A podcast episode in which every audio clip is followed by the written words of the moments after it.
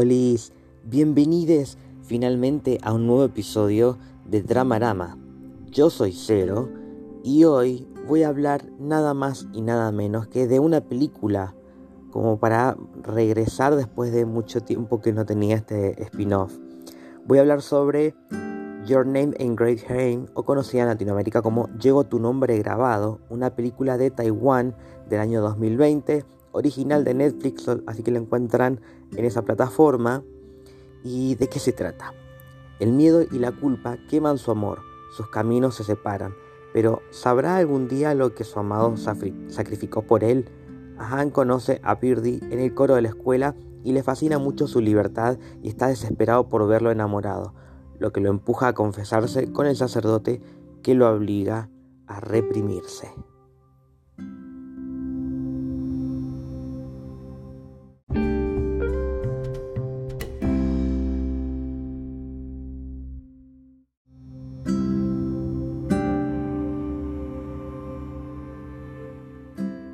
Sinceramente creí que esta película me iba a gustar aún más, pero eso no quiere decir que no, considere que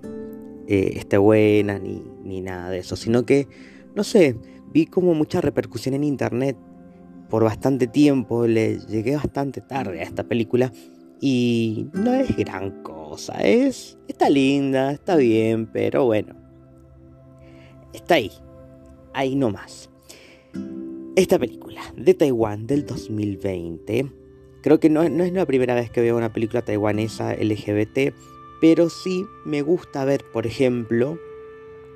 que haya un poco más de construcción de personajes interesantes con conflictos interesantes y que no dependan de siempre lo típico, aún sabiendo que en el contexto en el que se encuentran estos personajes, en esa época, en en la relación complicada que tiene Taiwán con China, de la cual no voy a hablar porque esto no es un podcast de política, pero sepan que al pertenecer de una forma semidependiente, como una república independiente de China, país comunista, muy conservador, para hombres homosexuales, bueno, en este caso jóvenes, en eh, la época de los 80 sucede esto, fines de los 80, y era complicado era muy complicado. Hoy en día tengo entendido que es diferente, que hay mucha más libertad, aún eh, mm, por más que, mm, que eh, lo, lo, podemos relacionar, por ejemplo, con series BL que hablé hace unas cuantas semanas de Taiwán. Creo que tiene que ver más que nada con una conciencia de este liberalismo que presenta Taiwán en contra de China, de ciertas cosas que no, que, quieren despegarse de ese país a nivel cultural y sociopolítico. Y creo que mm, eso influye mucho en generaciones que eh, empiezan a sentir esta diferencia y se, se, presenta también a través de sus contenidos como es esta película y como es la gran cantidad de series BL que hay de Taiwán, obviamente. Dicho todo eso, creo que mm, la película en sí eh, te lleva a querer empatizar un poco más con... Eh, no me acuerdo el nombre del personaje. Ajá, creo que es. Que es un chico que eh, es tranquilo, que él no quiere problemas con nadie, que se lleva bien con su familia dentro de todo, ya que tiene un padre que es bastante pelotudo y la madre que suele bajar la cabeza. Pero esta relación, sin ponerle etiquetas, pero principalmente de amistad, esta relación que tiene con Birdie, eh, a él lo mantiene feliz por bastante tiempo, porque en la secundaria él se siente que tampoco pertenece a ese grupo de amigos. Y Birdie viene a cambiarle todo este juego y esta revolución que tiene en su cabeza y llega en el momento exacto, porque además Está bueno que se presente desde el principio esta conversación que tiene el protagonista con el cura, de contradicciones que van sucediendo, porque contradicciones me refiero a lo que hablan sabiendo que el sacerdote no está de acuerdo con desde su punto de vista religioso y desde, su razón por la cual él decidió irse de Canadá hasta Taiwán. Y tiene como sus altos y bajos eh, del vínculo entre estos dos chicos,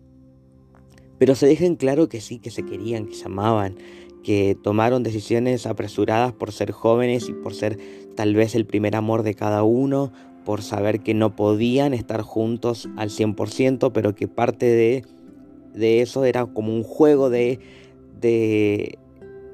de hacer la suya, de no de ocultarse, sino más que nada de, de estar juntos contra el mundo. Y sí me parece interesante que la madre, por ejemplo, que los descubre durmiendo juntos y pone cara como, ok, acá algo está pasando,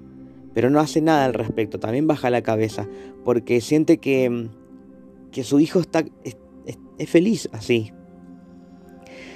Y lo que sí, bueno, nos deja como esta parte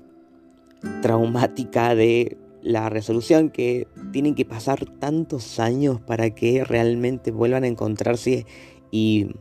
vivir como esta historia de amor si es que van a vivir una historia de amor, pero reencontrarse con un amor frustrado, trunco, incompleto, después de tanto tiempo, es esperanzador y a su vez es pesimista, pero realista. Y bueno, y además se demuestra que Birdie lo que hizo lo hizo para ayudarlo a este chico porque sabía que no podían estar juntos, por más que quisieran y que quisieran romper el sistema, sabían que no podían, que era mucho más fuerte que ellos. Pero en la actualidad, ubicados en la actualidad en esta reunión de reencuentro de alumnos de la secundaria, em, ahí se, se, entiende justamente que eh, ya se puede vivir cierta libertad gay en Taiwán, por eso es que la película termina como más tranqui, como recordando los buenos tiempos entre ellos dos, pero ahora, como que vuelven a ser, ser jóvenes estando juntos. Em, tiene un final lindo.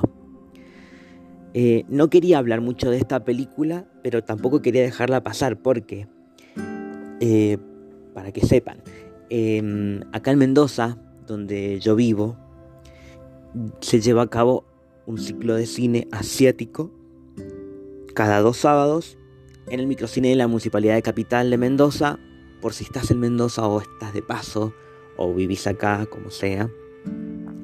estás invitada que invitada a que vayas a este ciclo. El próximo, la próxima película, bueno, el sábado pasado vimos esta justamente, por eso decidí hacerle un episodio. Pero la próxima película es el sábado 25, sábado 25 de junio, donde vamos a ver Lingua Franca y que eh, es una película de las Filipinas dirigida y protagonizada por una mujer trans y luego de eso vamos a tener episodio acá en Dramarama hablando de esa película. Así que espero que, que se queden ahí expectantes de qué va a pasar con este spin-off. Yo me voy despidiendo hasta el próximo episodio. Yo soy Cero y esto fue Dramarama.